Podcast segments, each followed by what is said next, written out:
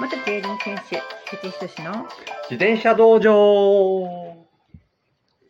今日はちょっと趣向を変えてはい。というわけでもないですが今までしたことがないジュニアの話あ、しますかはいうん、そうですどうねで。しょはい。まあ、あの、中学生とか、はまあ、高校生になると少しね、あの、成長するスピードも収まってくるというか、 うはいうん、にあの、なんですけど、まあ、中学生の時っていうのは結構体も心も、はいこう、すごく、こう、スピードよく成長していくはい時期なんですよね。で、まあ、K フィッティングに、まあ、あの中学生のお子さんが来てるんですけど、はいもう親御さんに言ってるのは、はい練習しすぎないでくださ い。もうそれが大体8割9割ですね。そうですねうん高校に入ったら部活動はあるけど中学校ってないんですよね自転車そうですね。うんまあ親御さんが面倒を見たり、うまあ、例えば、えー自転車屋さんがやってるチームに入ったり、まあ、そういう形で感じでねす、ねあのやってますよね、うん。んお父さんが見られてるところが比較的多いですかねご家族が見られてご家族る、がまあ、今のスポーツ全体がそうなんですけどね。みんなで関わってそうそうですね、ってそう感でじすはありねま。よはい、前はあの中学校も学校の部活って言って、顧問の先生がいて、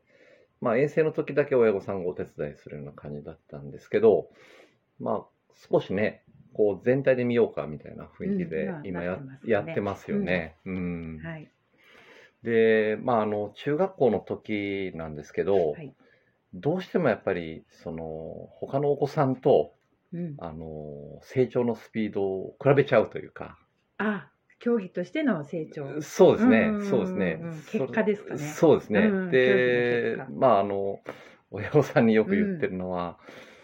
もう慌てないでくださいっていうねうん。あの、そうですおね話。ししてますよねまあ、それの、まあ、い一番の、こう、要素っていうのが、まあ、子供さんが成長するスピードっていうのは、もう個人差があるんですよ。うんうん、でちょうどその体がどんどん成長していく、まあ、心も成長していく、まあ、そのスピードはもうその人によって全然違ったんですよね。。うんうんはいでまあ自分の場合はちょうどこう成長するスピードが遅いタイプで、あ、そうなんですか。はい、遅いタイプだったんですよ。いうん中学校の時は女子に真上から見下ろされてるぐらい小さくあて背、も違うそんなに、うん、かあの大きくなくて。ガリガリだったっていうのを聞いたんですけど、はいはい、 で今から体の大きな想像女子が怖かったんですよね。 やばいってつかないあ、やっぱそういうもんなんですか。 そうなんです上かよら見下ろされる感じが。そうなんですよ。ね。へーうん、そうそう。で、うんうん高校に入ってからぐっとこう、うん身長も伸びたりして、まあ大きくなったんですけど、まあ中学校3年の時はまあ水泳をやってて、はい。で水泳の顧問がその当時の最新のトレーニングを、うん。まあしてくれてたんで、はいまあ練習時間も結構短かったんですよ。あ、以前にもね、一回、はい、そうですね。もう1一日2時間と決めたら、もう2時間の中でのメニューを組み立てられて、もうストップウォッチが回ってて、うんまあ、それにもう練習をどんどんやっていくっていうよう。うなん感じだったんですけど、その頃メニューとかいうのすらなまかあ、ったなかったと思うんですよね。まはあ、い泳いだらいいや、みたいあそなう感じだったんですけ走ったらいいやとどか、そういう感じではなくて、うん。しっかり理論立てたトレーニングを教えてくれてて、うんまあそれは顧問の先生が、あのーまあ、その当う時ん水泳で強かった糸満、はい。えー、とスイミングクラブのコーチと、はいあのすごく親しくて、うん。まあ、そこから情報をいただいたものを自分たちに教えていただいてたんですけど逆にその練習時間が短くて、うっん。ていうのがうんなんか体的には良かったのかなってその当時自分の、あうん、ーあそこで無理をしてたら、うんうんうん結構その後高校の時に苦しい思いをしたんじゃないかなっていうのあそれはあるがかもしれないですね、うんどこか成長できなくなる部分も、は多い、分そう出てくるんじゃないかとそうなんですよね。ううんんで実は高校1年の時は自転車競技やってなかったんですよ自分は。あすぐやったのかと思ったら違うんはでいすか、、でまあ自転車は中学校の時から好きで、はい水泳の練習の合間にサイクリングしてたんですけど、はい、四国一周そうですね。 今な の、まあけど水泳水泳部もまあ全国的には相当強い学校だったんですけどそのぐらい時間の余裕があったっていうことは練習量はうんそうでもなかったということですよねあ。本当だでしょ、もう不思大議で体しょ、ううんん、部活やったらもうあとはもうしんどくてできない、ねそうなんですかよ。動きしない、うん、でそへのー練習のあの内容にすごくメリハリがあって、うんで、まあ、こう例えば試合の何週間前から今日上がってくるんですよ。あーそれまではなんかこうねベースを作るというか、うんこうトレーニングでうんで試合の前の3週ぐらいから、うんぐっとこう強度が上がってきて、でまた休養期間があってうんそれの波をうまく先生作ってくれてて、うんなのでそのなんでしょうね試合がない時期っていうのうはんうんわりかし体にも余裕があったりして、そしたら子供は子供で、はい自分の好きな遊びもできるから自然と体もいろんな使い方をしてそうですねそうですね運動まもあできて水泳もやってたし、まあこうね、うん自転車もえー自転車もやれたし、うんで高1の時は、まあ、水泳やらないかって言われたんですけど、はまあ、それは断っいて、はいでまあ自転車乗りたくってましたねあのサイクリングあーサイクリングですよは、はいい実は高一の時は何部だったんですかこういうグライダー部ですグライダーを飛ばす、そうそう、あのでっかいやつね。うん、でっかいやつを河川敷で飛ばす部があったんですへよ。えはい珍しいですねけど、まあ、うん大概1年生だったんで、草刈りで終わってたんです けどね、ソロの。あそっか雑用させられるんでそうそ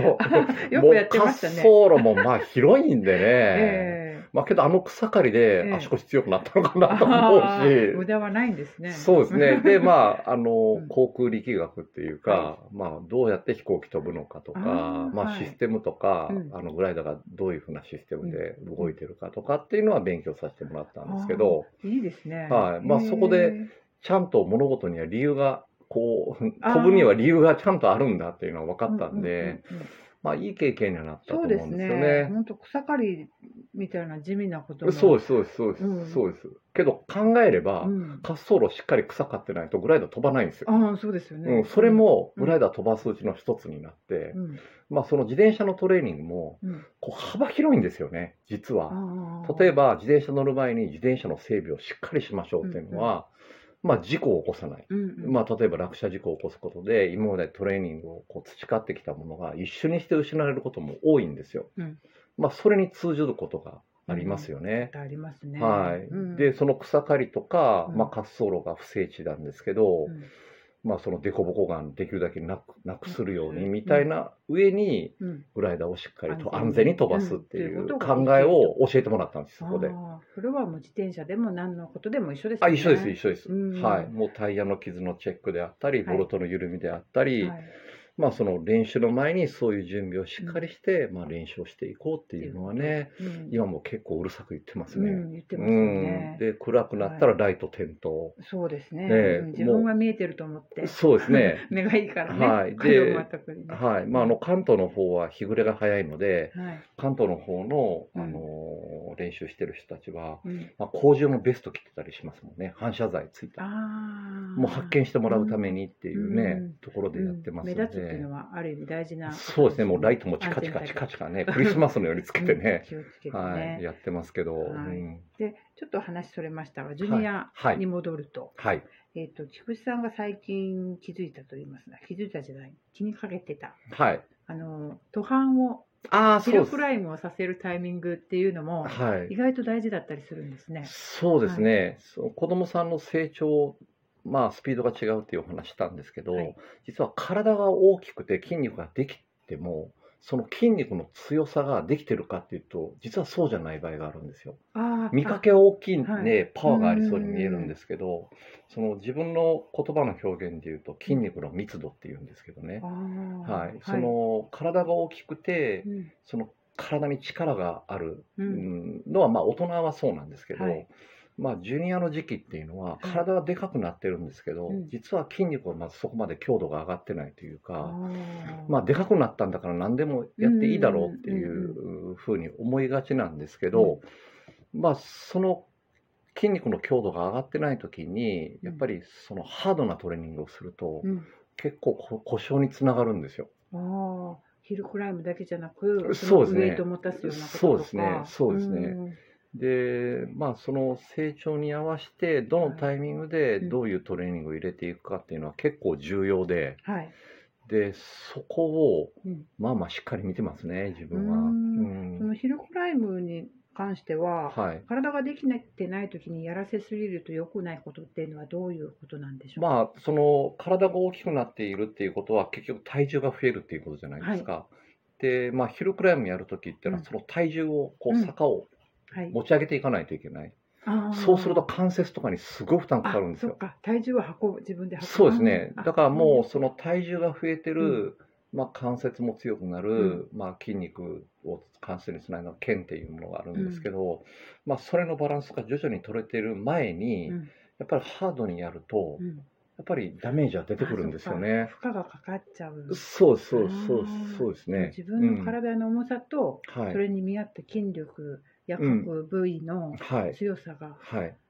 そうなんですよ。必要だだかとら、いうまあ、できるだけそのウェイトを持つ前段階として、うんまあ、ウェイトレーニングなんですけあどね、はいまあ、その自分の自分の体重を自在に扱えないのに、あウェイトを持つ必要はないっていうのが自分の持論で、そうですね、はいそれどこかにも書いたかもしれないそうそうですね、はい、ええそうですね。んうん確かに、はい、だから、うんその段階を追ってのトレーニングっていうのは、うんまあ、こうその後のうん成長するスピードをさらに再加速するかどうかっていう、うん一番大事なところにつながるので、はい、まあ、慌てないことが一番なんですけどそうね。ですね、はい、難しいこといっぱい言いましたけど、いやでも本当あの先の方が長いですからねそうなんですよね。ううんんまあ、プロになったらね、本当うん自分30年やりましたけど、はいまあ、ずっと自転車乗り続けますからね。そうですようんね、、ただ自転車乗り続けるんですけど、うんまあ、目の前のレースの成績を出すことと、5年先、10年先の自分の基礎的な体力を落とさないようにする練習のこう2つを立ててたんですよね。だから基礎体力を作る練習と、まあ、技術を上げる練習、うんまあ、その2本立てでした。うんうんもものバランスでしバた。ランス、うん、